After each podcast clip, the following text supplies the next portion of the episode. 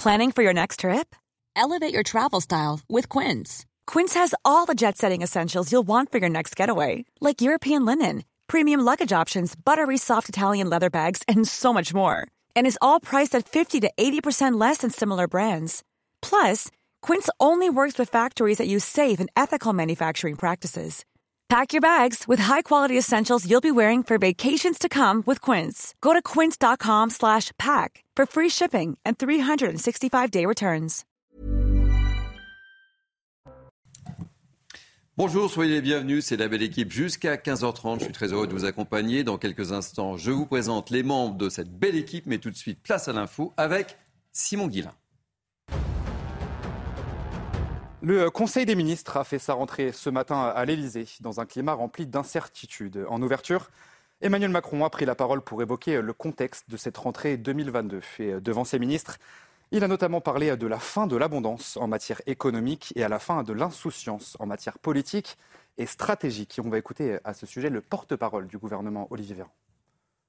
Ce que dit le président de la République, c'est qu'il dit on voit bien, et ce n'est pas que la situation française, européenne aussi, que l'accès à des matières premières peut être rendu plus compliqué par l'instabilité géopolitique qui percute la planète. Les confinements successifs en Chine, la guerre en Ukraine, le prix euh, du pétrole, euh, les difficultés d'approvisionnement, tout cela entraîne des conséquences. Et ce qui était une évidence pour chacun, c'est-à-dire l'accès à toutes les matières premières en quantité et au moment où on en a besoin, n'est plus la règle aujourd'hui pour un certain nombre de ces matières premières. Ça, c'est la question notamment de, de l'abondance. On voit aussi que l'abondance de la planète, l'abondance de l'eau, euh, le, bien-être climatique sont des données qui aujourd'hui sont percutées par la réalité qui est celle du réchauffement climatique, et on a pu voir dans certaines communes des difficultés temporaires, heureusement, d'accès par exemple à l'eau potable. Ce qui veut dire qu'il y a des priorités qui sont les nôtres désormais, qui l'étaient déjà auparavant, mais qui sont celles de tous les Français désormais, et qu'il nous faut regarder en face et avec euh, lucidité. La rentrée scolaire, c'est déjà jeudi prochain et on connaît désormais le protocole sanitaire qui sera mis en place dans les écoles. Il s'agit du niveau le plus bas, donc avec très peu de restrictions sanitaires. Mais alors concrètement, à quoi doivent s'attendre élèves et professeurs? On voit tout ça avec Aminata Démé. Pour cette rentrée, le ministère de l'Éducation et les autorités sanitaires ont opté pour un protocole avec très peu de restrictions c'est-à-dire euh, qu'il n'y a euh, quasiment aucune mesure spécifique euh, liée à la pandémie. C'est d'ailleurs déjà le cas dans les académies de La Réunion et de Mayotte, hein, qui ont déjà repris. On suit uniquement les recommandations générales. Tout d'abord, ce protocole prévoit que tous les élèves aient cours en présentiel. Le brassage des élèves ne sera pas limité. L'aération des locaux et la désinfection du matériel ne seront pas obligatoires, mais restent fortement recommandés, tout comme les gestes barrières. Quant aux activités sportives, elles seront autorisées en extérieur et en intérieur, sans restriction. Les mesures sont suffisantes et adaptées à la situation actuelle, puisque la pandémie est, euh, très basse, il n'y a pas forcément besoin de prendre des mesures incroyables. Si jamais ça remonte, eh bien évidemment, on passera à des niveaux supérieurs euh, de protocole avec des mesures plus restrictives. Le personnel éducatif pourra bénéficier de masques chirurgicaux dès la rentrée. Des autotests seront également fournis à minima jusqu'à la Toussaint. Et cela fait déjà six mois que la guerre en Ukraine a commencé, un triste anniversaire qui coïncide avec les 31 ans de l'indépendance du pays. Volodymyr Zelensky a mis en garde ses concitoyens sur une possible intensification des frappes russes en ce jour de fête nationale. Le président ukrainien ne dit vouloir rien lâcher. On l'écoute. Nous ne lèverons la main qu'une seule fois lorsque nous célébrerons notre victoire, toute l'Ukraine, parce que nous n'échangeons pas nos terres et nos gens. Pour nous, l'Ukraine, c'est toute l'Ukraine. Les 25 régions sans aucune concession ni compromis. Nous ne connaissons pas ces mots. Donbass et l'Ukraine, et nous le retrouverons quel que soit le chemin. La Crimée et l'Ukraine, et nous le regagnerons, quel que soit le chemin. Vous ne voulez pas que vos soldats meurent, libérez nos terres. Vous ne voulez pas que vos mères pleurent, libérez nos terres. Ce sont nos conditions simples et claires. Votre programme avec Citia Immobilier. Pour tous vos projets, pensez Citia Immobilier. Bien chez soi.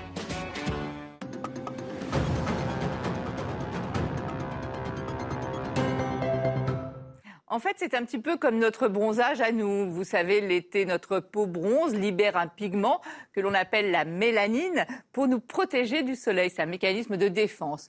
Eh bien, pour les fruits et légumes d'été, c'est un petit peu la même chose.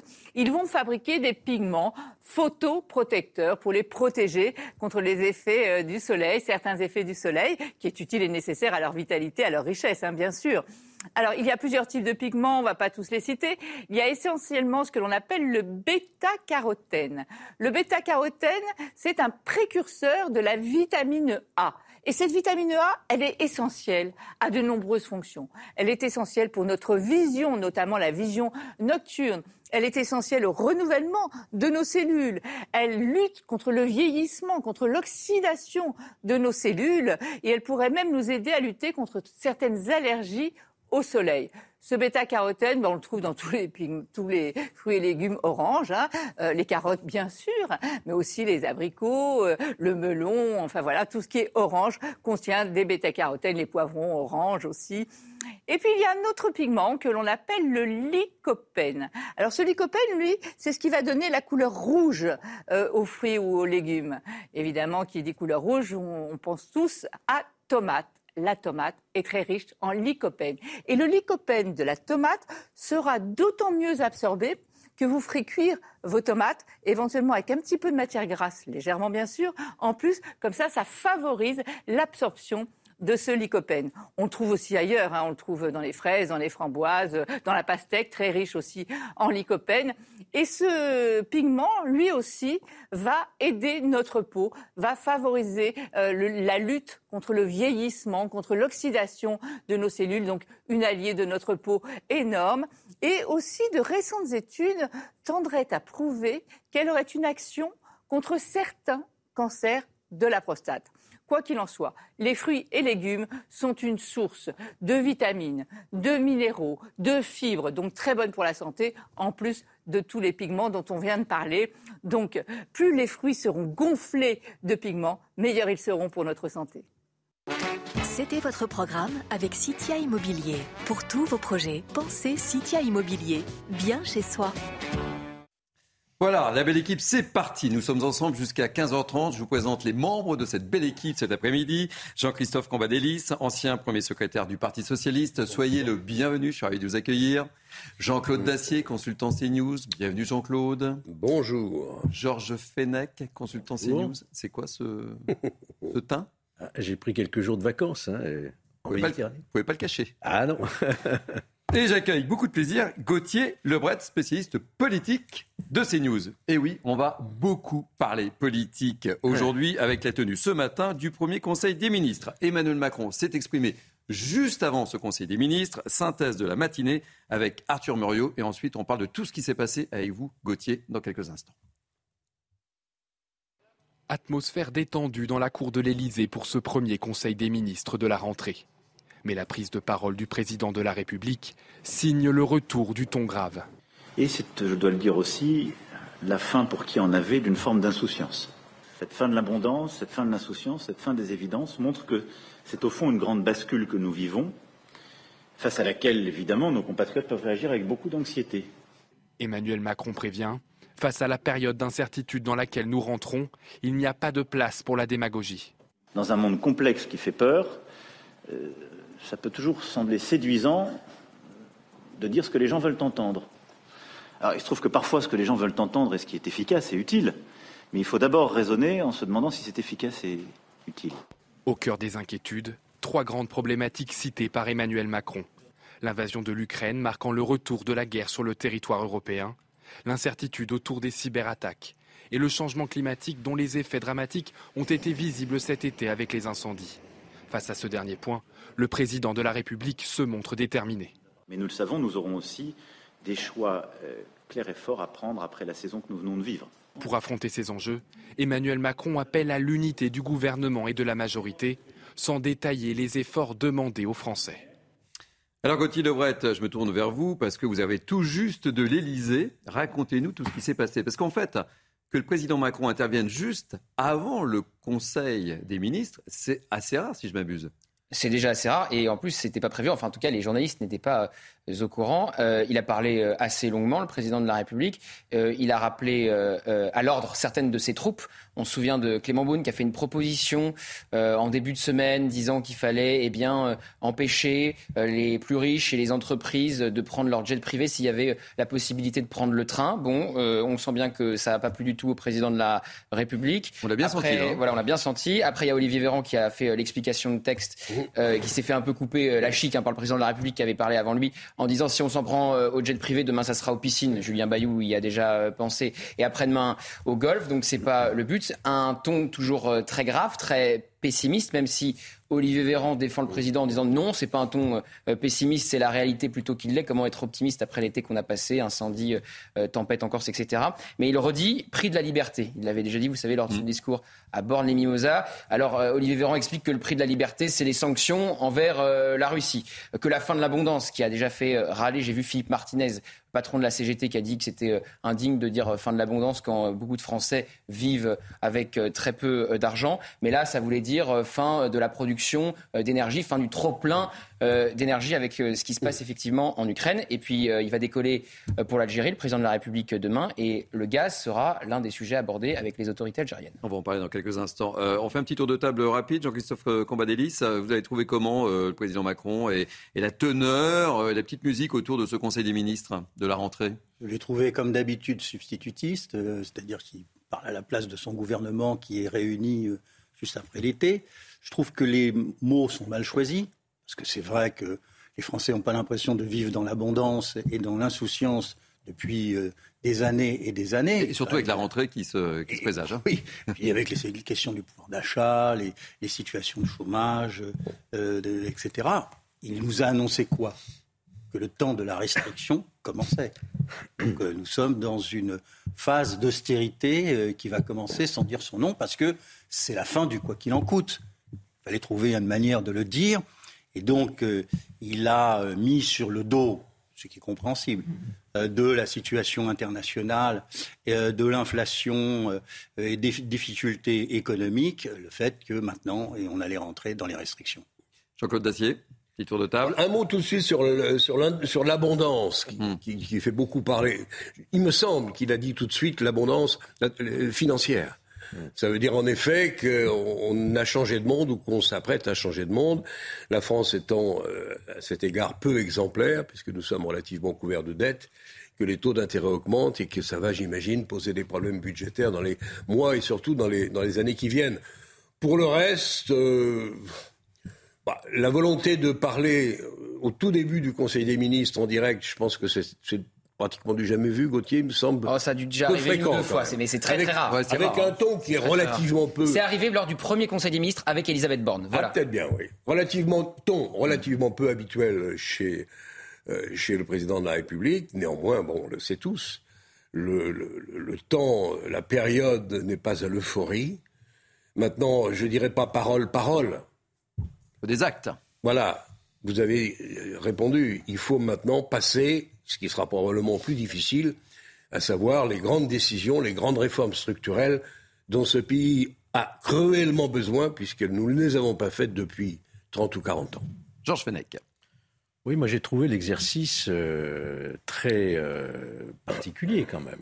D'abord, il ne s'adressait pas forcément qu'à ses ministres, puisque il y avait des caméras, il s'adressait aux Français. On a eu droit à une sorte de, discours de politique générale, euh, comme Elisabeth Borne devant l'Assemblée nationale, c'est-à-dire les grandes orientations, euh, qui sont assez floues d'ailleurs, je dois dire, hein. sinon un discours très anxiogène tout de même. Et ce que je retiens par rapport à la question de l'abondance d'hier, chacun se souvient que depuis 2019, on a eu la crise des Gilets jaunes tous les samedis pendant deux ans, donc Dieu sait si l'abondance n'était pas là. Euh, ce que je retiens, c'est le terme bascule. Il parle de bascule. Nous, rentrons dans un nouveau monde. Mmh. C'était le discours qu'on avait eu droit déjà il y a cinq ans. Vous vous souvenez, l'ancien monde, le nouveau monde. Tous les cinq ans, on entre de plein pied euh, dans un nouveau monde dont on ne sait pas, cette fois, qu'est-ce qu'il nous réserve, puisque le discours, encore une fois, le prix de la liberté, ce qui se passe en Ukraine, évidemment, n'est pas pour nous rassurer. Donc, je reste très interrogatif sur les messages qui ont voulu être lancés et surtout euh, avec euh, ce Conseil national de la refondation qu'on nous promet. Je ne sais pas ce que c'est que cet ovni. Ce que je sais, c'est que. la question à Gauthier. Quoi, que, quoi que ce CNR, qui nous rappelle un autre CNR, puisse décider, le dernier mot ira toujours aux représentants de la nation, à l'Assemblée nationale, dans laquelle la majorité n'a plus la majorité absolue.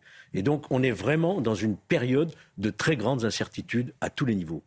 Alors, on va décrypter un peu tout ce qu'a dit Emmanuel Macron, et, notamment, il a fixé un cap. Je vous propose de, l'écouter. Nous allons scander les prochaines semaines, par euh, un travail intense, dès la semaine prochaine, un séminaire gouvernemental qui nous permettra de structurer les grands chantiers en matière de sécurité à travers la LOPMI et en matière de justice, sur le travail avec les réformes que nous aurons à conduire dès les prochaines semaines, en matière d'énergie, et puis sur les grands textes financiers et de finances sociales. Nous aurons euh, la semaine suivante, le 8 septembre, à lancer euh, le Conseil national de la refondation, ce qui permettra, dans un champ large, associant toutes les parties prenantes sur euh, quelques-uns des grands chantiers, je compléterai volontiers aussi par celui de, de l'autonomie, de la transition de nos territoires et quelques autres, la transformation de l'action publique, a lancé euh, une action importante que nous déclinerons ensuite par territoire. Alors Gauthier Le on l'évoquait avec Jean-Claude Dacier, euh, voilà, le programme est fixé, le cap est fixé, mais il faut des actes, mmh. et là on va l'attendre.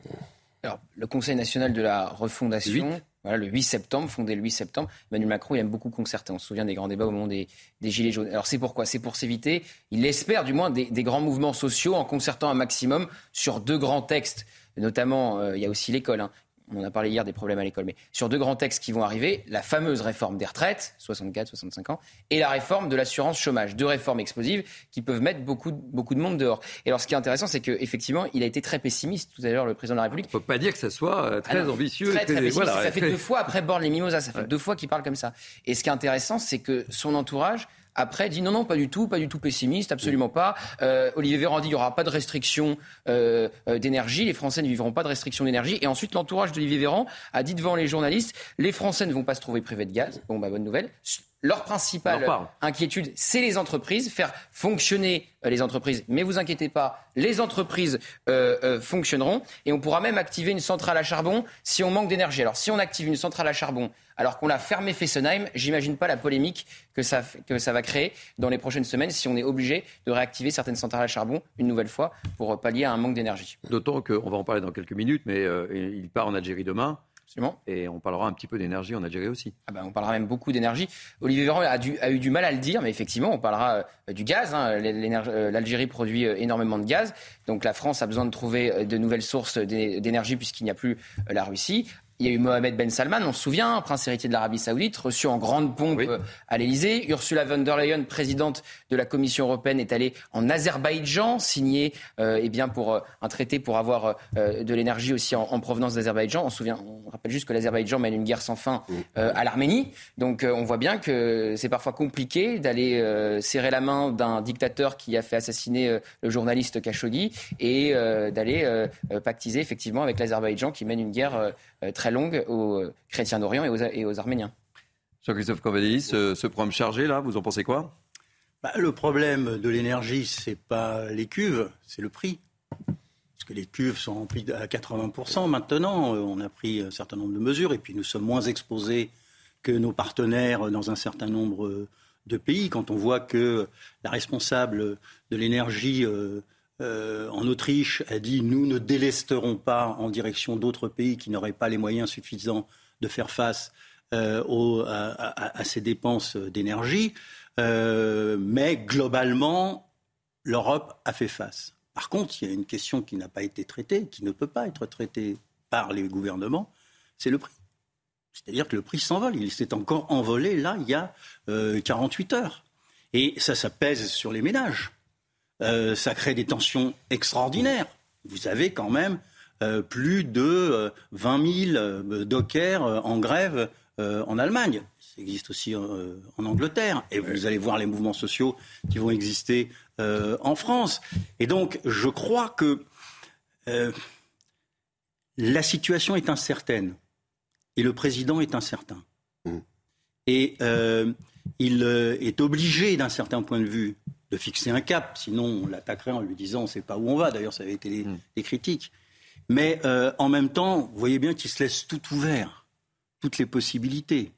Il y aura des grands chantiers qui vont structurer le trimestre. Euh, mais en même temps, euh, c'est un peu flou. On ne, sait pas sur, quoi on va, on va travailler. Il n'a même pas réaffirmé la question des retraites. Euh, la, question euh, euh, sociale est, abordée en pointillé. la question sécuritaire revient en force. Et on comprend le sujet. donc, je crois que on peut résumer en disant une situation incertaine et un président incertain.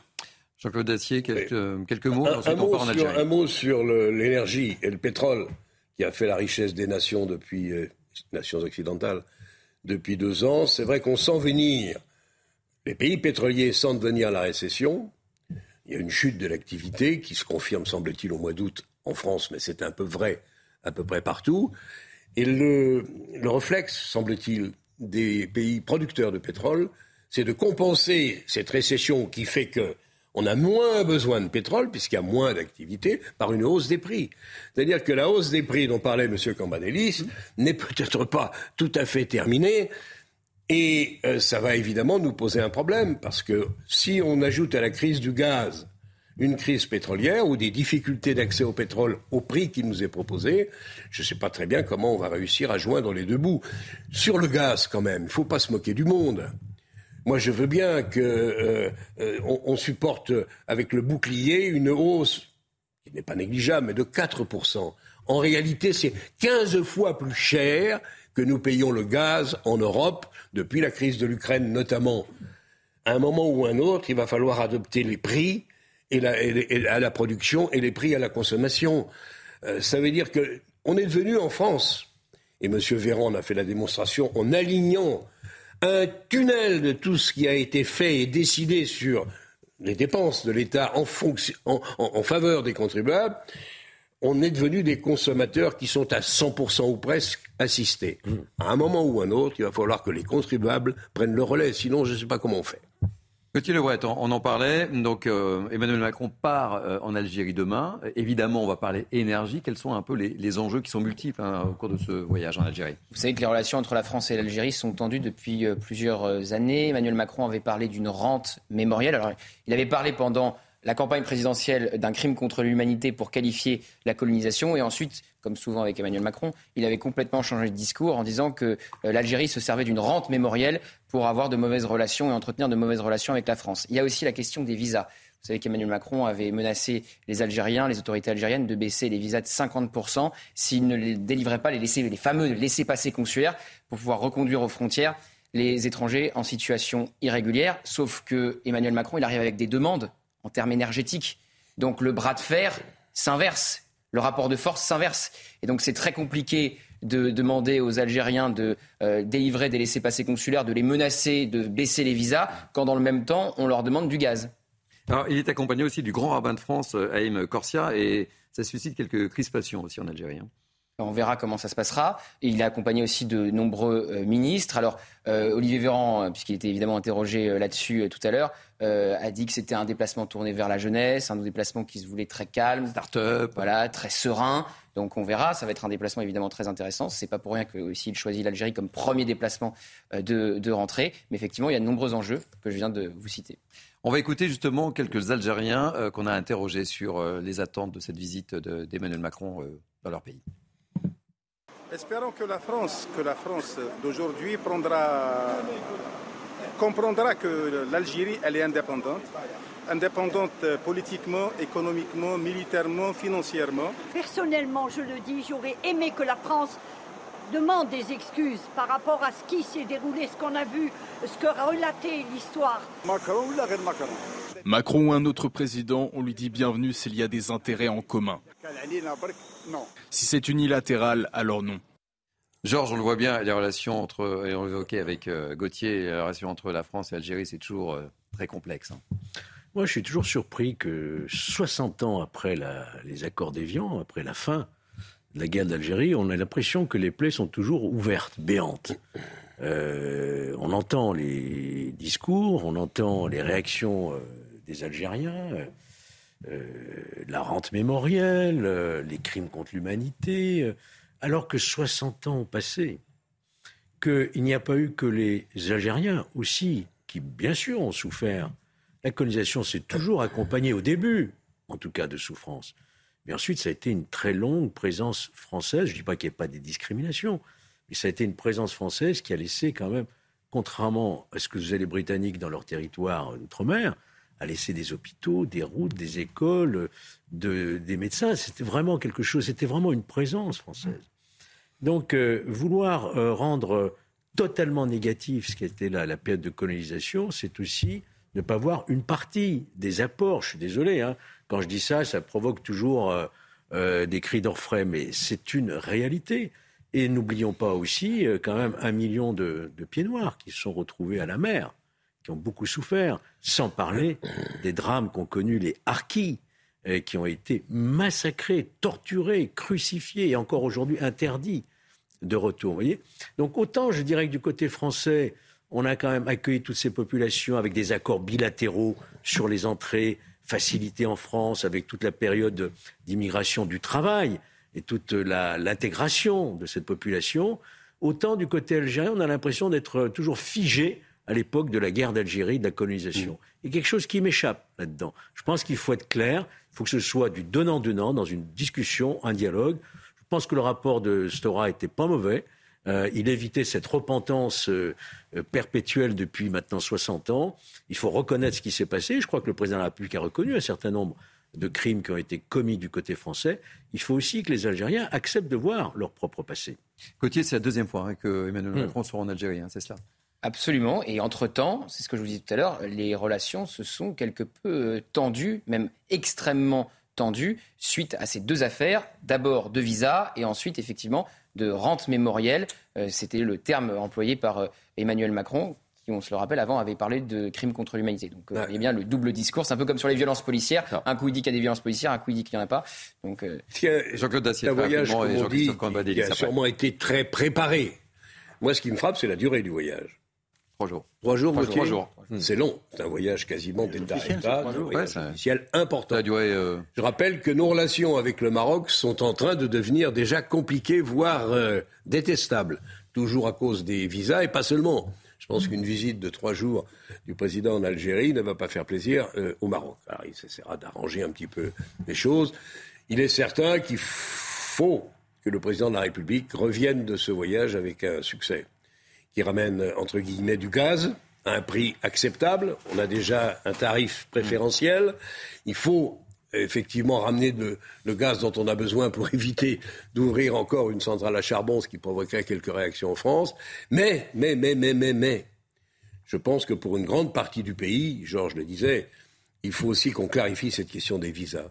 On ne peut plus accepter que les délinquants réels, prouvés, d'origine algérienne, venus sur le, pays dans des conditions qu'on connaît, ne soient pas automatiquement reconduits. Il faut que l'Algérie euh, les accepte. Ça devrait être la même chose avec le Maroc. La route est longue. La belle équipe euh, se poursuit. On se retrouve dans quelques instants. On va marquer une pause publicitaire. Merci beaucoup, Gauthier. Merci. Vous avoir rejoint en ce début d'après-midi. A tout de suite. Vous êtes bien sur CNews. Bienvenue sur CNews, c'est la belle équipe jusqu'à 15h30. Tout de suite, place à l'info avec Simon Guillain. Message fort ce matin du président de la République. En ouverture du Conseil des ministres, Emmanuel Macron a pris la parole pour évoquer le contexte de cette rentrée 2022. Devant ses ministres, il a notamment parlé de la fin de l'abondance en matière économique et de la fin de l'insouciance en matière politique et stratégique. Le gel des loyers pour les logements énergivores. Les propriétaires de logements à étiquette énergétique F ou G ne peuvent plus augmenter leur loyer à partir d'aujourd'hui. Il s'agit de la première restriction pour les propriétaires d'une très longue série à venir dans les prochaines années. Six mois après le début du conflit, Joe Biden confirme une nouvelle aide militaire à l'Ukraine de près de 3 milliards de dollars. Les États-Unis d'Amérique sont déterminés à soutenir le peuple ukrainien au moment où il lutte pour défendre sa souveraineté, a affirmé le président américain. Il s'agit de la plus grosse enveloppe d'aide militaire américaine depuis le début de la guerre, il y a six mois. Merci beaucoup, cher Simon. On se retrouve dans 30 minutes pour un nouveau rendez-vous info. La belle équipe se poursuit. Nous sommes ensemble donc jusqu'à 15h30. Je vous présente les membres qui m'accompagnent cet après-midi. Jean-Christophe Cambadélis, ancien premier secrétaire du Parti Socialiste. Je suis ravi de vous accueillir. Jean-Claude Dacier, consultant CNews. Et Georges Fenech, consultant CNews. Et Harold Iman, spécialiste de politique étrangère. Pourquoi Harold? Parce que nous allons parler Ukraine dans quelques instants. Et au fait, petite question, comment va le Parti socialiste, euh, Jean-Christophe Convadélis Nous en parlerons, on ne va pas mélanger le Parti socialiste et l'Ukraine, ce serait terrible. On va parler économie, si vous le voulez bien. Euh, on va prendre la direction de Vannes dans le Morbihan. Euh, vous le savez, CNews est partenaire de la tournée de BPI France tout au long de l'été. C'est le festival des entrepreneurs et nous sommes avec Patrice Béguet, directeur de la communication de BPI France. Patrice, bonjour, je suis ravi de vous accueillir. Bienvenue sur CNews. Donc vous êtes, vous êtes bien à Vannes. Expliquez-nous un petit peu euh, comment se passe votre tournée, cher Patrice Béguet.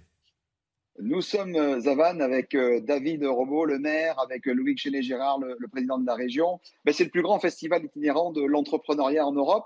C'est 30 villes dans toutes les régions de France, y compris la Corse, y compris les Outre-mer. En fait, c'est le village de l'innovation et de l'emploi, tout simplement pour promouvoir cet esprit entrepreneurial en France et multiplier, comme Nicolas Dufour, notre directeur général l'a rappelé, par deux le nombre d'entrepreneurs. Donc, susciter des vocations, proposer euh, des offres d'emploi, faire vivre également toutes les expériences innovantes et être rassembleur.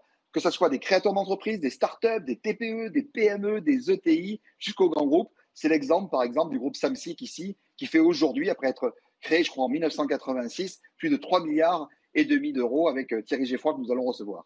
Alors cette tournée a, démarré en mars, hein, je crois. Euh, elle a dû vous réserver quelques surprises, Patrice Béguet. Alors des belles surprises, c'est sûr, mais surtout aussi beaucoup de bonheur. C'est-à-dire que comme vous le savez, euh, dans le monde de l'industrie, c'est 300 000 postes qui sont aujourd'hui ouverts, donc c'est une chance formidable c'est aussi répondre aux problématiques du recrutement, de donner de l'espoir à tous les gens qui viennent nous voir, les jeunes et les moins jeunes, de donner cette confiance cet optimisme, cette simplicité, parce que souvent on entend les, gens se plaindre, mais on est quand même dans un des plus beaux pays du monde, j'allais presque dire un petit peu euh, euh, unique même, avec tout l'accompagnement que BPI France et tous nos partenaires accompagnent. Et donc ce qui est vrai, c'est que vous avez ces camions d'emploi qui sont là, avec des espaces où vous pouvez refaire votre CV, avec tous les recruteurs qui sont là, les TPE, les PME de nos territoires. Et en fait, c'est ce pont, euh, ce matching entre les offres et la demande que nous voyons ici, des créateurs de start-up et notamment avec tous les réseaux d'accompagnement qui nous ont rejoints ici à Vannes. Alors, en, effectuant cette tournée, ça vous permet de prendre le pouls de la France et notamment des entrepreneurs. Quel est l'état d'esprit des entrepreneurs français, Patrice Béguet? L'état d'esprit des entrepreneurs est excessivement positif. On le voit aujourd'hui. Euh, ils innovent. Ils innovent, ils vont de l'avant. Et donc, l'innovation, j'allais vous dire, elle est, elle est contagieuse. Et puis, euh, cette idée aujourd'hui euh, d'être là, c'est cette dynamique. C'est innover, en fait. L'innovation, la créativité, euh, sont euh, des, moments très importants. Donc euh, voilà, et, il faut les faire tourner. C'est-à-dire, l'innovation est contagieuse. Innover, c'est n'est pas que la tech aujourd'hui, c'est toute l'économie française. On innove dans le climat, dans les méthodes de recrutement, on innove en digitalisant les industries, et c'est ça qui est formidable. Quelles sont les prochaines dates après, après Vannes? Alors les prochaines, dates, les prochaines dates, c'est vrai, après Vannes, ben, on va être à Perros direct demain à 17h, place du Trestraou, euh, avec Arven Léon, son maire. Et, et, je dirais que souvent on parle de réconciliation de l'économie euh, euh, et puis les Français. J'en parlerai pas parce qu'on le voit sur le terrain. On parle plutôt de mise en lumière en fait de toutes les énergies créatrices des territoires français. Euh, hier, euh, avant-hier, pardon, la ministre de la Jeunesse était avec nous, Sarah Ellery. Aujourd'hui, Franck Riester, le ministre chargé des relations avec le Parlement euh, et le lien donc avec tous les élus locaux qui sont là. En fait, c'est une France qui se transforme. On voit les députés qui viennent aussi bien Anne Léanaf, Paul Morac, Jimmy Pain. Ils sont tous là en fait, tous bords confondus. En fait, on prend le pouls des territoires, on vit avec les acteurs des territoires et une fois de plus, les énergies créatrices son dernier territoire sur le Big Tour. Merci beaucoup, Patrice. On la sent bien chez vous, euh, cette énergie. Hein. Belle tournée et, merci d'avoir été en direct sur euh, CNews. À très bientôt, euh, Patrice. Merci. On va parler, messieurs, de l'Ukraine. Cet après-midi, le 24 février, l'armée russe débutait son offensive en, en, Ukraine. Cette guerre entre dans son septième mois. Avant de vous entendre, messieurs, sur ces six mois de conflit, j'ai donc demandé à Harold Iman, euh, notre spécialiste politique étrangère, d'être avec nous. Euh, Harold, vous, suivez ce, conflit depuis le départ. Qui a pris le dessus aujourd'hui? Ah, C'est un match nul à l'instant. C'est un match nul. Euh, c'est un peu comme la Première Guerre mondiale, une guerre de tranchées. On ne bouge pas trop et on s'envoie de l'artillerie, des obus. Il faut savoir que les Ukrainiens tirent 6 000 obus par jour et les Russes 20 000 obus par jour. Ce qui explique sans doute pourquoi la livraison de canons euh, de divers niveaux de sophistication à l'Ukraine a été si cruciale, parce qu'ils partaient avec un gros déficit par rapport à la Russie, même un déficit euh, rapporté à leur proportion. Et ce sont 44 millions d'habitants euh, versus la Russie qui fait 125 millions Maintenant, vous voyez, le 20 mars, ça c'est l'apogée de l'avancée russe. Et remarquez, le nord, euh, Kiev était encerclé presque, Kharkiv aussi. Aux trois quarts, il y avait quand même un moyen de sortir par le sud. Et aujourd'hui, on verra le changement. Voilà, tout le nord a été euh, dégagé. Et euh, l'armée russe se concentre sur deux zones, le Donbass et le sud, qui longe la mer euh, d'Azov et qui sert à relier le Donbass à la Crimée, cette presqu'île qui a été euh, occupée puis annexée par la Russie en 2014. Car en réalité, cette guerre a commencé en 2014. Donc ça, c'est un peu la situation militaire, sachant que euh, le Pentagone a prévu, prédit une offensive majeure euh, euh, russe, russe dans les jours à venir. Et on sait qu'on ne se moque plus de leurs prévisions. On n'est plus à l'époque de l'Irak. Ils disent à peu près ce qui va se passer pour des raisons tactiques à eux. Donc les Américains ont été invités tous à partir par leur propre gouvernement. C'est dire un peu mmh. euh, l'imminence de cette attaque que les Ukrainiens ne minimisent pas du tout. Zelensky, le président, lui non plus, ne le minimise pas. Alors, à, côté de ces combats, il y, a, des problèmes graves de, civils déplacés, on en parle beaucoup évidemment, et, le problème du danger euh, d'accident nucléaire à, à. Oui, c'est deux, dossiers. Vous avez, sur les 44 millions d'habitants, 11 millions qui ont quitté leur foyer. Un quart de la population s'est déraciné ils sont déplacés internes ou ils ont traversé une frontière. Et puis, euh, donc, il faut s'en occuper. Quand ils arrivent pas au, rythme de 3 millions en Pologne, il faut un effort international. Et puis, euh, le risque de la centrale de Zaporizhia est énorme parce que quand ça a été pris par l'armée russe en mars, euh, il y a eu des moments vraiment critiques. Des obus sont entrés dans des zones vraiment sensibles. Et si vraiment un obus rentre dans une zone sensible, c'est-à-dire fait exploser une matière inflammable ou autre, là, on peut mm. avoir un accident euh, énorme. Donc, on attend l'Agence internationale de l'énergie atomique qui doit envoyer des inspecteurs pour voir vraiment l'état des lieux à l'intérieur. Et euh, c'était un peu avec la France que euh, c'est, on a réussi à voir le feu oui, vert. Vladimir Emmanuel Macron l'a annoncé, ils se sont parlé avec, euh, avec Poutine. Hein. Avec, avec Vladimir Poutine, bon, qui a peu traîné des pieds, mais finalement, il va permettre à la délégation d'aller de Kiev à la centrale au lieu de faire la Russie et passer par les zones conquises et aller à la centrale. Vous voyez qu'on mmh. mélange la diplomatie un peu euh, un peu symbolique et déplacé, franchement, avec euh, les besoins de la sécurité euh, mondiale, parce qu'un accident nucléaire, on sait ce que ça fait avec Tchernobyl. Georges Fenech, les Russes pensaient à une guerre rapide et en fait, six mois après, voilà, on entame le septième mois. Là. Six mois après, on a une espèce de guerre de, position, mais on ne voit toujours pas, d'ailleurs, en tout cas en ce qui me concerne, les objectifs précis de guerre.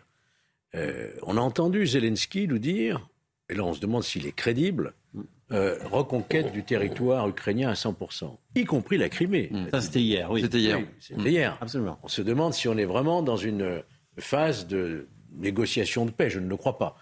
Euh, et de l'autre côté, euh, Vladimir Poutine qui nous dit très précisément tout pays qui se livrerait à de l'ingérence dans ce conflit s'exposerait à des frappes russes. Moi, la question que je me pose, c'est comment définir, est-ce qu'il faut prendre d'abord cela à la lettre et sérieux? Comment définir ce qu'est ingérence par rapport à co-belligérance à laquelle nous avons toujours évité de tomber, justement pour être pas partenaire dans un conflit, en tout cas? Est-ce que la simple, la simple, la fourniture d'armes, de munitions euh, doit être considérée comme de l'ingérence, c'est quand même euh, une inquiétude majeure. Jean-Christophe Cambadélis, hmm. ce, conflit euh, est en train de s'enliser et ça va durer. Hein. Oui, sur le plan militaire, il y a une. Dans le moment T, je ne sais pas s'il va y avoir une offensive dans quelques jours, mais il y a une stabilisation après une réorganisation de l'offensive russe. Il faut comprendre que les Russes pensaient conquérir rapidement l'ensemble de l'Ukraine et faire tomber Kiev et qu'ils se sont heurtés à une résistance préparée par euh, les États-Unis euh, et donc ils ont dû redéfinir leurs objectifs euh, stratégiques, qui est aujourd'hui le fait de conquérir totalement le Donbass. Mais les choses se sont déplacées. nous sommes passés d'une confrontation militaire à une confrontation politique, même si le politique était toujours là. Zelensky augmente son exigence, la reconquête de l'ensemble de l'Ukraine, pour ne pas être en position euh, de faiblesse euh, vis-à-vis de la Russie dans une négociation, s'il y avait négociation. Et il a ajouté quelque chose, c'est qu'il n'y aurait pas de négociation si il y avait le procès public de, du bataillon Azov. Hmm. Et de l'autre côté, euh, les Russes, eux, sont dans une stratégie de contre-terrorisme. Le terrorisme est là, il est chez nous, il a fait des morts, il a fait un mort, enfin une, jeune femme, euh, euh, en l'occurrence. Mais on dit que l'OTAN formant derrière les frontières des soldats ukrainiens les prépare au terrorisme. Et donc j'ai l'impression que les deux camps parlent à leur pays. Il s'agit de rester mobilisé parce que la guerre va être longue. Et donc d'un côté, c'est le discours de la reconquête pour essayer de maintenir l'Union nationale. Et de l'autre côté, c'est le discours contre le terrorisme, initié bien sûr par l'Ukraine, soutenu par les démocraties occidentales euh, et euh, l'OTAN. Et on va avoir un moment très sérieux, là, dans quelques jours, euh, dans ce procès, procès du bataillon Azov, parce que c'est là ce qui permet à à Poutine de reboucler, de démontrer que là-dedans, il y avait euh, des soldats euh, perdus, euh, dont certains étaient nationalistes pour le moins, et de dire, bon, ben voilà, nous menons une bataille ou un combat juste pour essayer de maintenir l'union nationale dans son propre pays, parce que les choses commencent à bouger, parce que la situation économique en Russie est difficile, même si elle est compliqué et difficile en Ukraine, et on le voit, on vient d'en parler, euh, dans l'ensemble de l'Europe. Je vous propose d'écouter justement le, président Zelensky qui s'est exprimé euh, hier. Écoutez-le.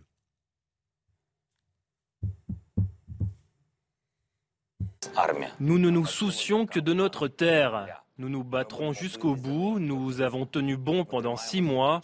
C'est dur, mais nous avons serré les poings et nous nous battons pour notre destin. Chaque nouveau jour est une raison de ne pas abandonner. Après un si long voyage, nous n'avons pas le droit de ne pas aller jusqu'au bout. Quelle est la fin de la guerre pour nous? Nous avions l'habitude de dire paix. Maintenant, nous disons victoire. Nous ne chercherons pas à nous entendre avec les terroristes. Jean-Claude Dacier, euh, le président Zelensky ne lâche rien. Hein. L'Amérique a annoncé une nouvelle aide aujourd'hui, une sorte de cadeau anniversaire pour euh, la cérémonie d'indépendance de, l'Ukraine, 1991, c'est ça? Euh, Je crois qu'il ne faut pas oublier le rôle de l'Amérique dans ce conflit, sous le contrôle d'Harold, qui me démentira peut-être. Je pense que Biden, qui a eu des débuts difficiles, est en train de se refaire une santé un peu avec, avec, avec ce conflit. L'Amérique y est étroitement associée depuis le début et même avant. Les aides américaines sont considérables c'est une sorte d'affrontement américano-russe avec les Ukrainiens au milieu qui paient les factures et souvent 9000 morts quand même depuis le début du conflit. Donc je crains que Biden ait besoin d'entretenir ce, conflit au moins jusqu'aux élections de la mi-novembre. Ça lui fait du bien dans une mandature qui pour le reste est parfois compliquée. J'espère néanmoins, mais on a du mal à faire un pronostic, j'espère néanmoins que ce conflit américano-russe qui ne veut pas dire son nom trouvera une issue de négociation, mais je suis d'accord avec M. Kambalalis, je ne vois pas trop comment, euh, dans l'état actuel des forces, on peut arriver à un protocole d'accord qui mettrait un terme, sinon définitif, du moins provisoire, à un conflit. Euh, le rapport de force, il est là. Les troupes sont plus ou moins enterrées et attendent. Alors, est-ce qu'on nous annonce une nouvelle offensive euh, russe? Nous verrons bien. L'Amérique va continuer, et l'Europe. Le président Macron l'a répété il y a 24 heures. On va continuer d'aider l'Ukraine. Donc, on est, je le crains, hélas, parti pour un conflit long qui va encore faire de nombreuses victimes, ce qui est tout de même effroyable dans l'Europe d'aujourd'hui. Et Emmanuel Macron, que je vous propose d'écouter, euh, s'est exprimé justement sur euh, ce, conflit ce matin.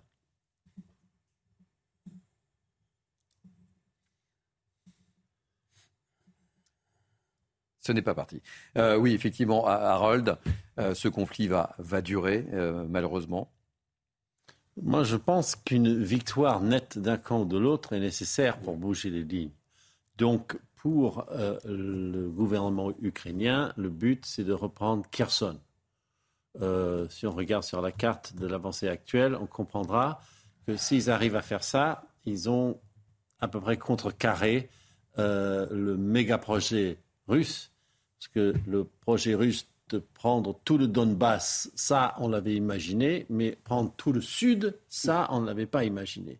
Donc, si vous voulez, ils ont pris trois Belgiques par ici, mais on s'attendait pas aux trois Belgiques qu'ils ont pris ailleurs. Y compris Odessa, Harold bah, S'ils prennent Kherson, ils sauvent Odessa. Donc, euh, ça, c'est le but.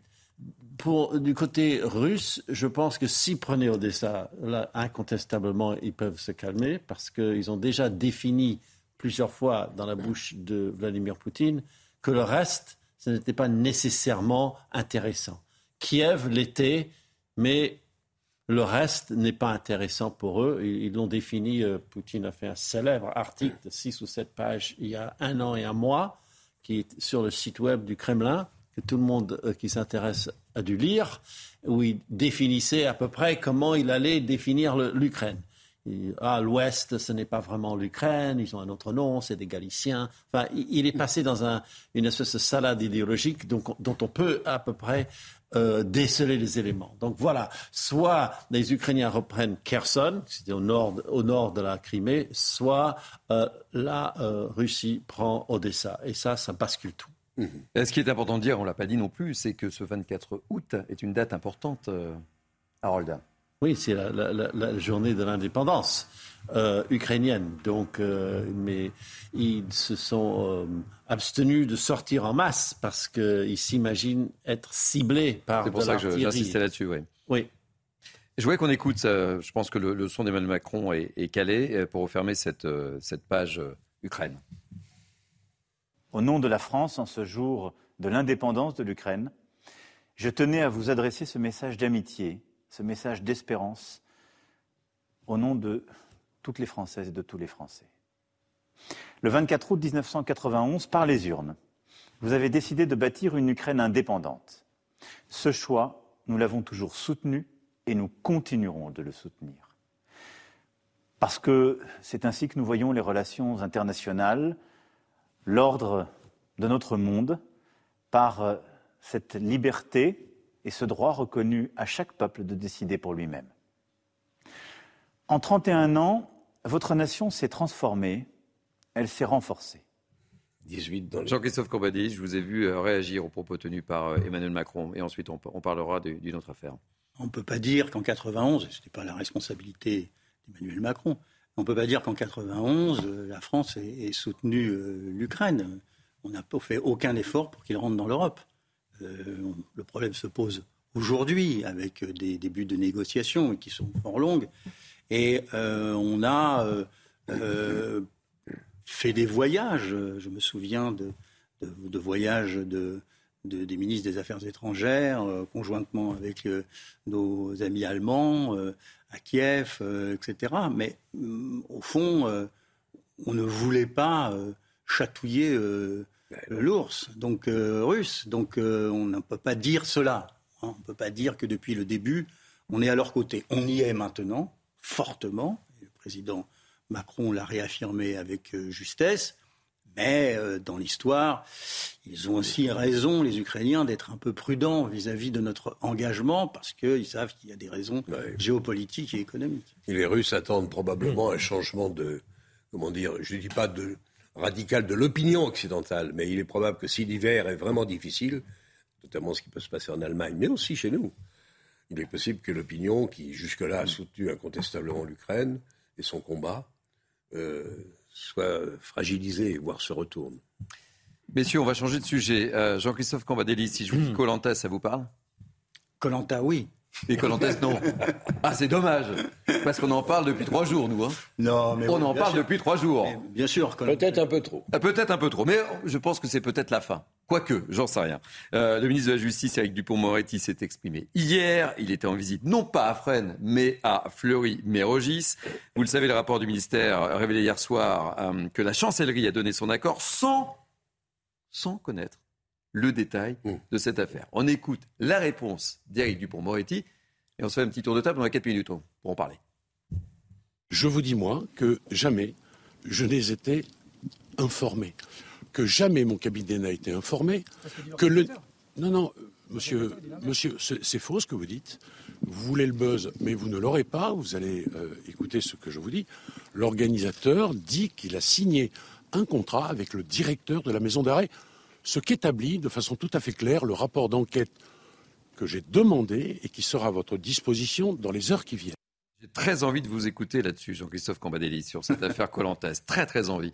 Là, il y a compliqué la communication, là, parce qu'en fait, il a communiqué, euh, alors qu'il savait depuis un mois, mais il a communiqué quand le buzz dont il parle a commencé à éclater, et on en a beaucoup parlé euh, sur CNews, et on peut se poser la question légitimement, pourquoi il n'a pas réagi avant, quoi Oui, bon, il y a énormément de, sujets d'interrogation. Euh, sur, cette question. Mais je crois que là, avec l'enquête administrative, avec la réponse un peu péremptoire du ministre en disant vous n'aurez pas le buzz, vous ne remonterez pas. Là, c'est un peu trop tard. Hein, mais vous ne remonterez, si je puis me permettre. Oui, mais ce qu'il voulait, ce qu'il voulait dire, c'est vous ne remonterez pas jusqu'à moi. Hmm. Voilà, c'est ça la, question. Donc, concentrez-vous sur ce fameux directeur euh, de la prison qui pensait faire une bonne action et qui visiblement s'est tiré une balle dans le pied. Euh, et c'est peut-être pas fini parce qu'on est en train de regarder quels, étaient euh, les, pédigrés des gens en, prison. Mais du point de vue de ce que l'on appelle généralement l'affaire d'État, je crois qu'il a réussi à juguler euh, ce euh, problème. je suis pas, Georges Fenech. Je ne partage pas tout à fait. ça ne m'étonne pas que Georges Fenech ne partage pas votre avis. Non, pas, pas, pour polémiquer du tout, hmm. mais euh, c'est déjà en soi un problème que le ministre n'ait pas été informé. Pas le fait de dire j'étais pas informé, donc je j'ai pas de responsabilité. Moi, je crois que le pouvoir, à quelque niveau qu'il s'exerce, son corollaire, c'est la responsabilité. Le fait de ne pas avoir été informé, c'est qu'il y a un problème dans le circuit si je puis dire, en l'espèce. Et, si ce problème euh, s'est révélé au grand jour, je dirais qu'il y a, d'une manière générale, dans ce pays en matière de justice, je vais reprendre une formule, euh, une espèce de laxisme d'atmosphère pour reprendre la formule de, de Keppel quand il parlait du djihadisme d'atmosphère. Vous imaginez qu'un directeur d'une prison comme celle de Fresnes qui prend une telle initiative, c'est quelque part, il se sent presque autorisé intuitivement mhm. à euh, donner des gages comme ça de détente à une population euh, de détenus. Et en cela, c'est déjà une responsabilité politique, me semble-t-il. Et j'ajoute que pendant ce temps-là, le ministre de l'Intérieur a occupé le terrain de manière extrêmement euh, visible. et qui plus est, alors vraiment là ça m'a étonné, il a annoncé la création de centres de redressement à Mayotte. Que je sache, les centres pour mineurs, ça relève du ministre de la Justice. Ça ne relève pas, c'est de la protection judiciaire de la jeunesse ou de l'administration pénitentiaire, mais en aucun cas du ministère de l'Intérieur. C'est-à-dire que le ministère de l'Intérieur vient quelque part suppléer l'absence d'idées, de projets, d'initiatives du ministère de la Justice qui lui s'illustre par ce que je dirais ce laxisme d'atmosphère. Voilà euh, mon appréciation de ce qui vient de se passer. Jean-Claude Dossier, je sais que cette affaire du Colantes vous passionne depuis le départ. Est-ce que la dernière intervention euh, d'Éric moretti vous a convaincu? Bah, Il m'a convaincu euh, du fait qu'il n'ait pas été dans le détail au moins au courant de ce qui se passait, la période de vacances. Je crois que moi, l'affaire se termine. Oui, elle se termine. Le scandale, entre guillemets, d'État n'aura pas lieu. la justice ou l'administration pénitentiaire va régler ses affaires euh, entre elles, sans qu'on le sache trop. Le directeur de la prison. On peut peut-être parler de l'avenir du directeur de la prison, mais il sera potentiellement probablement muté pas. dans une prison plus modeste, c'est possible. Mais je crois que M. Cambadélis a raison. Pour avoir la peau, entre guillemets, euh, du, hmm. du, garde des Sceaux, il va falloir trouver, je pense, autre chose. Néanmoins, ce n'est pas une très bonne séquence pour lui. Et je dirais, bon, là, je m'écarte un peu, mais qu'il a du mal à, Il a toute la magistrature ou presque contre lui, Dupont-Moretti. Donc c'est pas facile d'être garde des Sceaux dans ces conditions. Les juges, les magistrats ne l'aiment pas. C'est un ancien avocat brillant ô combien. Et il a du mal. Alors, les débuts, il est même mis en examen, vous imaginez. Donc, je pense qu'en même temps, il était obligé de rester là où il est, sinon, euh, on aurait tous dit que les magistrats avaient eu la peau de leur ministre, c'était pas bon non plus pour le président de la République.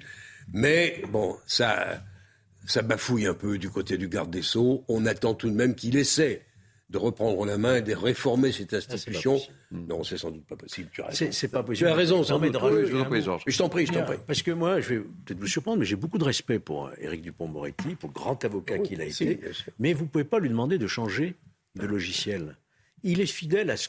Il a une colonne vertébrale. Il a toujours eu ses idées hmm. sur la délinquance, sur le traitement de la délinquance, sur le rôle de la peine, etc. Donc vous ne pouvez pas lui demander du jour au lendemain de modifier euh, son appréciation de ce que doit être la peine. Euh, il ne veut pas de courte peine puisqu'elles ont été euh, supprimées. il, ne veut pas de peine planchée. il est en cela respectable car il est fidèle à ses convictions. C'est peut-être parce que l'opinion. Les critiquer et hein. les combattre. Moi, je pense qu'il a un sens historique ah de ce qui devrait être fait. Mais à titre personnel, il est fidèle à une, j'allais dire une idéologie, je le dis, euh, qui consiste à dire la prison c'est pas bon, il faut l'éviter à tout prix. Et quand on y est, bah, il faut euh, des moments de détente. Vous voyez, tout cela a une cohérence dans une forme d'idéologie. Voilà. Nous d'accord. Bon, messieurs, on est d'accord, on referme le chapitre euh, Colantes. on a fait le tour. Je, crois, oui, franchement. Bon. Eh bien, écoutez, on va marquer une pause publicitaire. On se retrouve dans quelques instants. Vous êtes bien sur CNews, c'est la belle équipe, jusqu'à 15h30. Ravi de vous retrouver. Nous sommes ensemble jusqu'à 15h30 avec la belle équipe. Je vous présente mes invités dans quelques instants, mais tout de suite, place à l'info avec Simon Guillain. Message fort ce matin du président de la République. En ouverture du Conseil des ministres, Emmanuel Macron a pris la parole pour évoquer le contexte de cette rentrée 2022. Devant son gouvernement, il a notamment parlé de la fin de l'abondance en matière économique et la fin de l'insouciance en matière politique et stratégique. Retour sur cette prise de parole du chef de l'État avec Arthur Muriot. Atmosphère détendue dans la cour de l'Élysée pour ce premier Conseil des ministres de la rentrée. Mais la prise de parole du président de la République signe le retour du ton grave. Et c'est, je dois le dire aussi, la fin pour qui en avait d'une forme d'insouciance. Cette fin de l'abondance, cette fin de l'insouciance, cette fin des évidences montre que c'est au fond une grande bascule que nous vivons, face à laquelle, évidemment, nos compatriotes peuvent réagir avec beaucoup d'anxiété. Emmanuel Macron prévient, face à la période d'incertitude dans laquelle nous rentrons, il n'y a pas de place pour la démagogie. Dans un monde complexe qui fait peur, euh, ça peut toujours sembler séduisant de dire ce que les gens veulent entendre. Alors, il se trouve que parfois, ce que les gens veulent entendre et ce qui est efficace est utile. Mais il faut d'abord raisonner en se demandant si c'est efficace et utile. Au cœur des inquiétudes, trois grandes problématiques citées par Emmanuel Macron l'invasion de l'Ukraine marquant le retour de la guerre sur le territoire européen, l'incertitude autour des cyberattaques et le changement climatique dont les effets dramatiques ont été visibles cet été avec les incendies. Face à ce dernier point, le président de la République se montre déterminé. Mais nous le savons, nous aurons aussi des choix euh, clairs et forts à prendre après la saison que nous venons de vivre. Pour affronter ces enjeux, Emmanuel Macron appelle à l'unité du gouvernement et de la majorité, sans détailler les efforts demandés aux Français. Emmanuel Macron, toujours, qui est attendu en Algérie ce jeudi. Le président de la République restera trois jours sur place. Objectif, selon l'Élysée, refonder et développer durablement la relation entre Paris et Alger. Une autre question sensible, celle des délinquants étrangers algériens en France. Alors que pense la communauté algérienne de cette visite du chef de l'État? Nous sommes allés en région parisienne poser la question. Écoutez. Faut pas rester toujours en arrière. Ça fait 62 ans qu'on reste toujours en arrière. Regardez les preuves, il y a le chômage au bled, des trucs, ils pleurent. Ils disent, ils disent, ils aiment pas la France, la France, mais la moitié sont tous en France. Euh, cette visite, euh, j'espère que, qu'il va trouver une solution, soit pour euh, les immigrants qui sont ici, parce que la première des choses qu'il va parler avec le président, c'est au sujet des immigrants qui sont ici. Macron, il va à l'Algérie, c'est pas pour nous, c'est pour la France, pour l'économie de la France, pour beaucoup de choses. Voilà. Et dans l'actualité également, un deuxième suspect interpellé après l'assassinat d'un Afghan dans la ville de Colmar. C'était le 14 août dernier. Un premier suspect avait été interpellé hier. On fait le point avec Arthur Morio. Une tour de 15 étages totalement bouclée par les forces de l'ordre. Objectif de cette opération, mettre la main sur le complice principal dans l'affaire de l'assassinat d'un réfugié afghan à Colmar.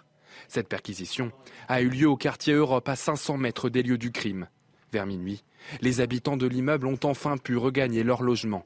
Dans un communiqué, la procureure annonce que l'homme recherché ainsi que deux autres personnes ont été arrêtés. Plus tôt dans la journée, un individu âgé de 17 ans a été interpellé à Sarcelles dans le Val d'Oise. Selon plusieurs sources proches de l'enquête, il s'agirait du tireur présumé. Les dernières nouvelles d'Alsace donnent des détails sur le profil du suspect. Il résiderait dans un quartier à l'ouest de Colmar. L'individu est déjà connu des services de police. Il a été condamné à six reprises pour des affaires de vol, de recel, de dégradation de biens publics et de stupéfiants. Sa dernière condamnation remonte à septembre dernier. Il avait été condamné à 14 mois de prison, dont 9 mois fermes pour trafic de stupéfiants.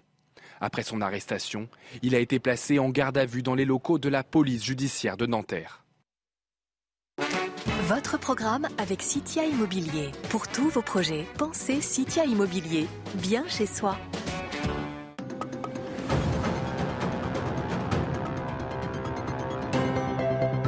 11 ans d'attente, c'est long. Pour les Rangers, à l'histoire immense, c'est même interminable. Depuis 2011, la phase de groupe de Ligue des Champions leur échappe. Ce mercredi, elle leur tend à nouveau les bras. Yeah, it's obviously a big achievement, I think, from where we've come. If you look at the journey that we've taken over these last four years, um, it's been amazing, but it's just another big game for the football club that we know as a team that we have to try and produce. Le nul de 2 de l'aller offre tous les espoirs possibles à Glasgow, Impossible de ne pas y croire pour un club revenu de nulle part.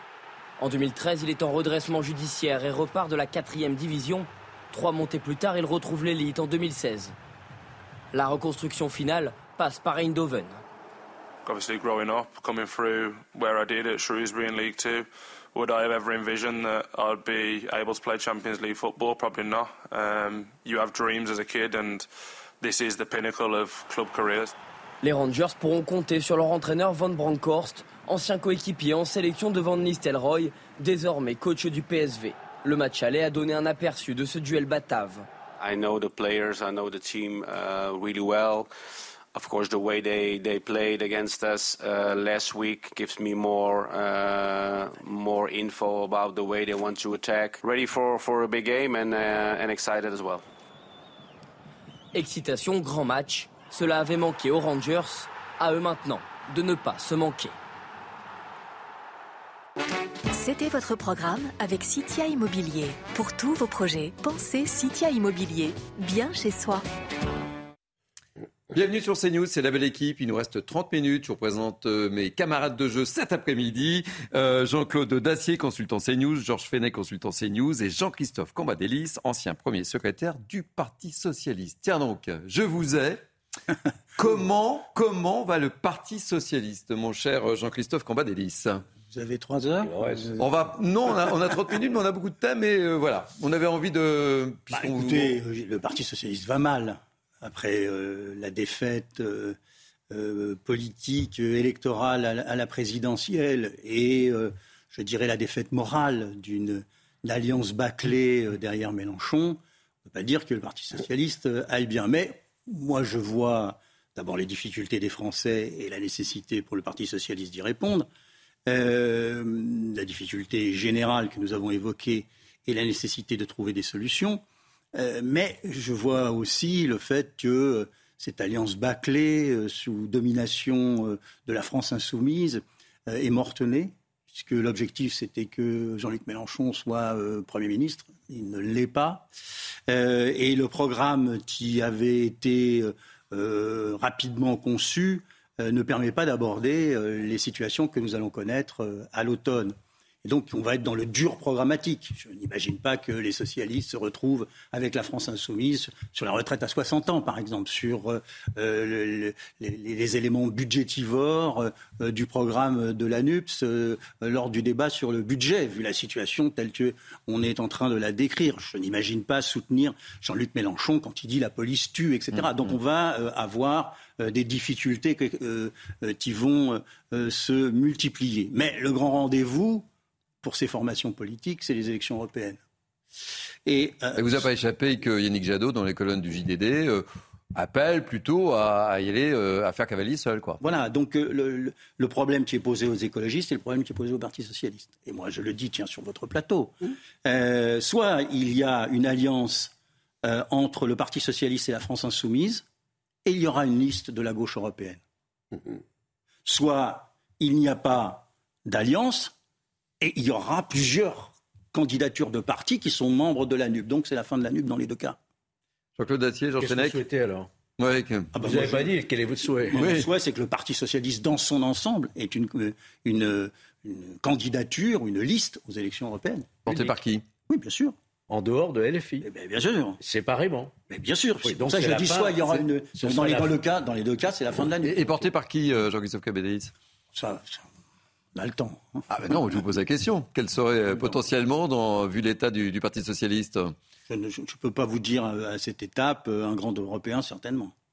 Entre Dacier. entre ceux qui sont socialistes, qui sont partis chez Macron, et ceux qui, dans des conditions, c'est vrai, acrobatiques, ont souscrit à la proposition de Mélenchon, le chemin est étroit, cher monsieur Cambadélis. La route est étroite et, et, le contenu surtout du programme. Vous êtes réformiste ou vous l'êtes plus Ou vous l'êtes pas? Au fond, vous avez, à quel moment avez-vous été un parti réformiste? C'est ça qui est au fond la, question centrale. Non, je crois qu'on ne peut pas dire ça parce que le Parti socialiste a été un parti réformiste euh, avec Lionel Jospin très, fortement, avec Michel Rocard assurément, quand il était euh, derrière euh, Dominique Strauss-Kahn, tout à fait. On ne peut pas dire qu'il n'a pas été un parti réformiste. Mais le problème, c'est que la situation a entièrement changé.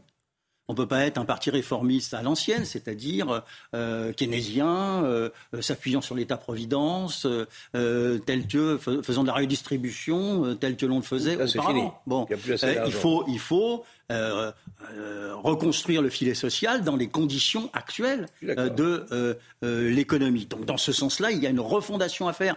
Et ce que je dis à mes amis, c'est qu'on ne peut pas se refonder sous pavillon mélanchoniste puisque lui, c'est le populisme de gauche. Donc le problème pour lui, ce n'est pas les solutions économiques, mais la prise du pouvoir par euh, le peuple. Euh, d'une manière révolutionnaire, par les urnes, mais d'une manière révolutionnaire, euh, ce qui n'est pas l'orientation du Parti socialiste. sur cette orientation-là, vous avez raison. D'un côté, il y a Jean-Luc Mélenchon et de l'autre côté, il y a Emmanuel Macron. Mais je pense que dans l'abstention et dans l'électorat de Macron, euh, peut-être même aux marges de cette alliance NUPS, il y a euh, un espace politique euh, que l'on peut reconquérir à partir d'une offre, une offre, une offre de société et, pas simplement programmatique. Bon, bah écoutez, merci de, ces, merci de ces informations, puis vous reviendrez nous en parler. Avec plaisir. Évidemment. Donc on n'aura pas le nom potentiellement du candidat un peu tôt. C'est trop tôt. C'est trop tôt. Trop tôt Messieurs, on, va changer de sujet parce que l'heure passe. Euh, en cette rentrée, les problèmes euh, se succèdent, on l'a évoqué. On va, on va parler dans quelques instants du problème des restaurateurs et du manque de bras. Euh, je voudrais qu'on évoque un, secteur qui souffre en, cette période de rentrée. On manque de chauffeurs d'autocars. Ça paraît totalement lunaire. Illustration de la situation avec ce reportage à tour de Régine Delfour, Solène Boulan et Thibault Marcheteau.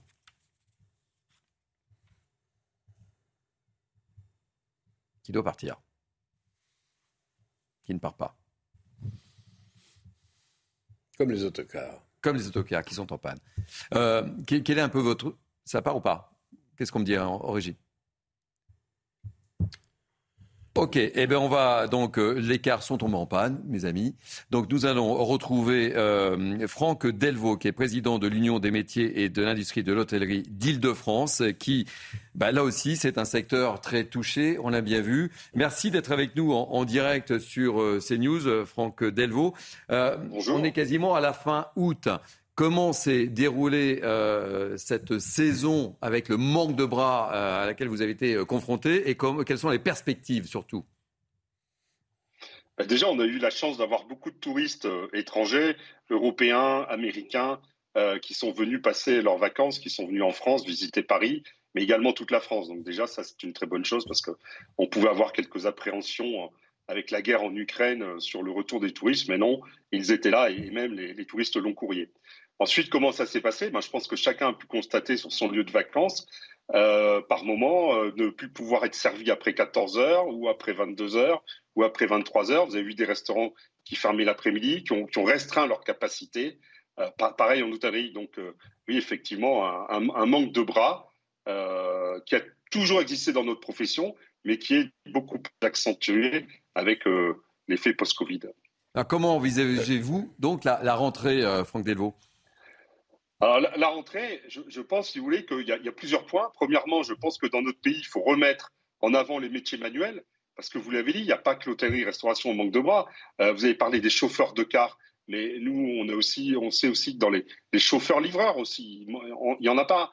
Euh, dans le bâtiment, on est en contact aussi avec les, gens du bâtiment. Il manque aussi beaucoup de personnes dans le bâtiment. Donc, on ne peut pas avoir un pays où il n'y a que des bacs plus 3, bacs plus 4.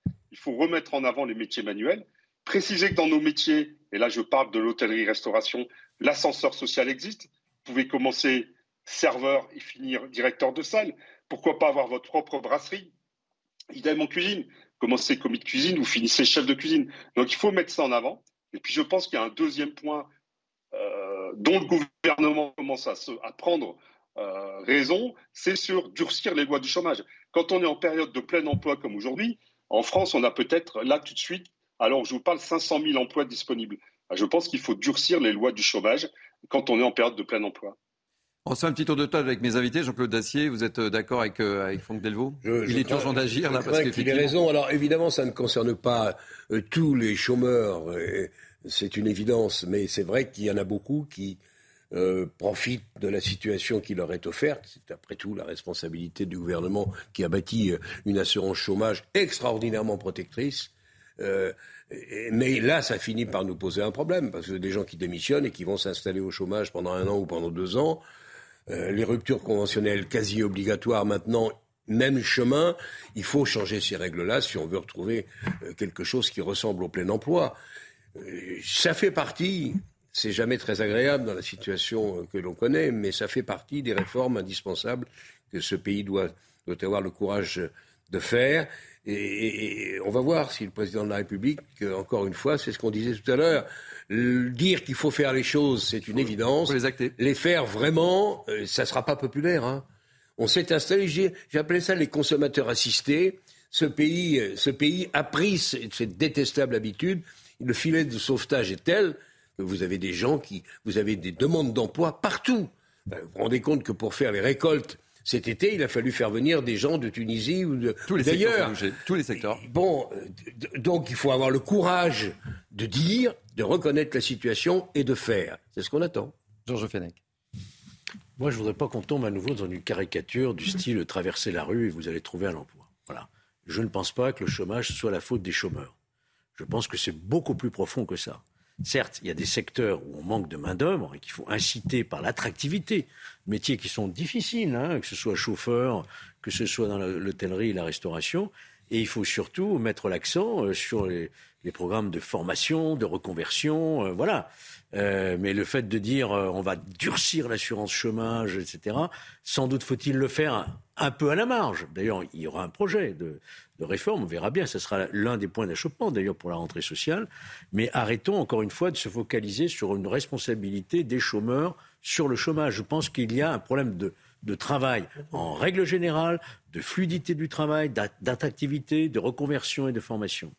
Jean-Christophe Cambadélis. Je Petit suis d'accord avec euh, Georges Fenech. Je pense que euh, la difficulté, c'est qu'on raisonne par euh, stock et flux.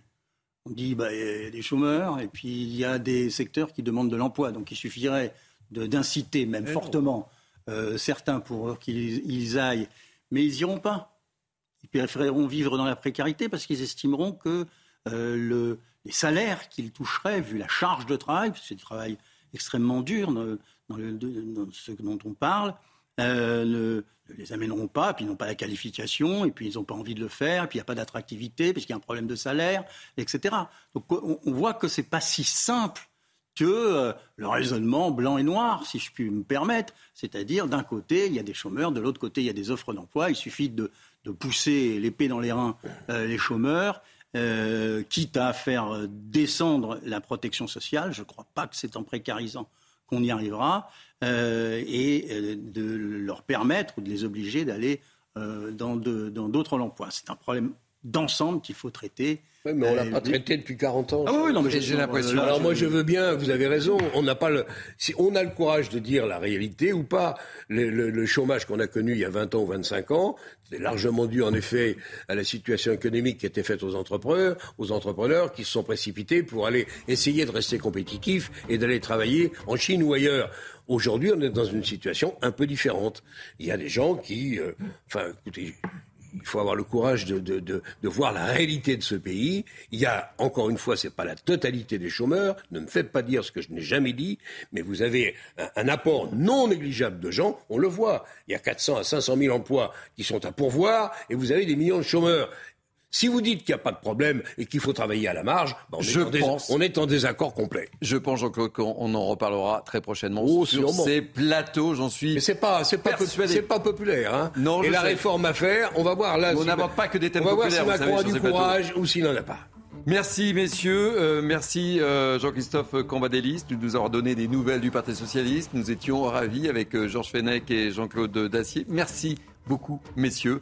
La belle équipe euh, se termine. Euh, je voudrais remercier Martin euh, Guillard, Cynthia Pina, merci à la régie, merci à Jacques Sanchez. Tout de suite, vous allez retrouver Lionel Rousseau. Bel après-midi sur CNews.